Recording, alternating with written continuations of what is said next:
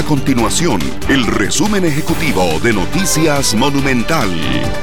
Hola, mi nombre es Alejandro Meléndez y estas son las informaciones más importantes del día en Noticias Monumental. Un grupo de colectivos de mujeres se manifestará este viernes en la Plaza de la Cultura de San José para pedir un alto a la ola de violencia de género. La protesta iniciará a partir de las 4 de la tarde. Esta convocatoria a la manifestación se da luego de que trascendiera una guía elaborada por el Instituto Costarricense de Turismo y el Instituto Nacional de las Mujeres SINAMU sobre recomendaciones de cómo deben vestir a las mujeres que viajan solas. El Instituto Costarricense de Acueductos y Alcantarillados, el AIA, admitió nuevos problemas técnicos en la facturación que se emitió el pasado 3 de enero, que generó una afectación a 32.512 servicios.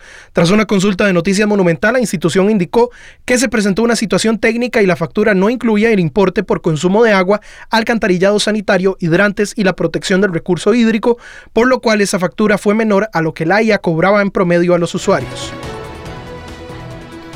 Estas y otras informaciones usted las puede encontrar en nuestro sitio web www.monumental.co.cr. Nuestro compromiso es mantener a Costa Rica informada.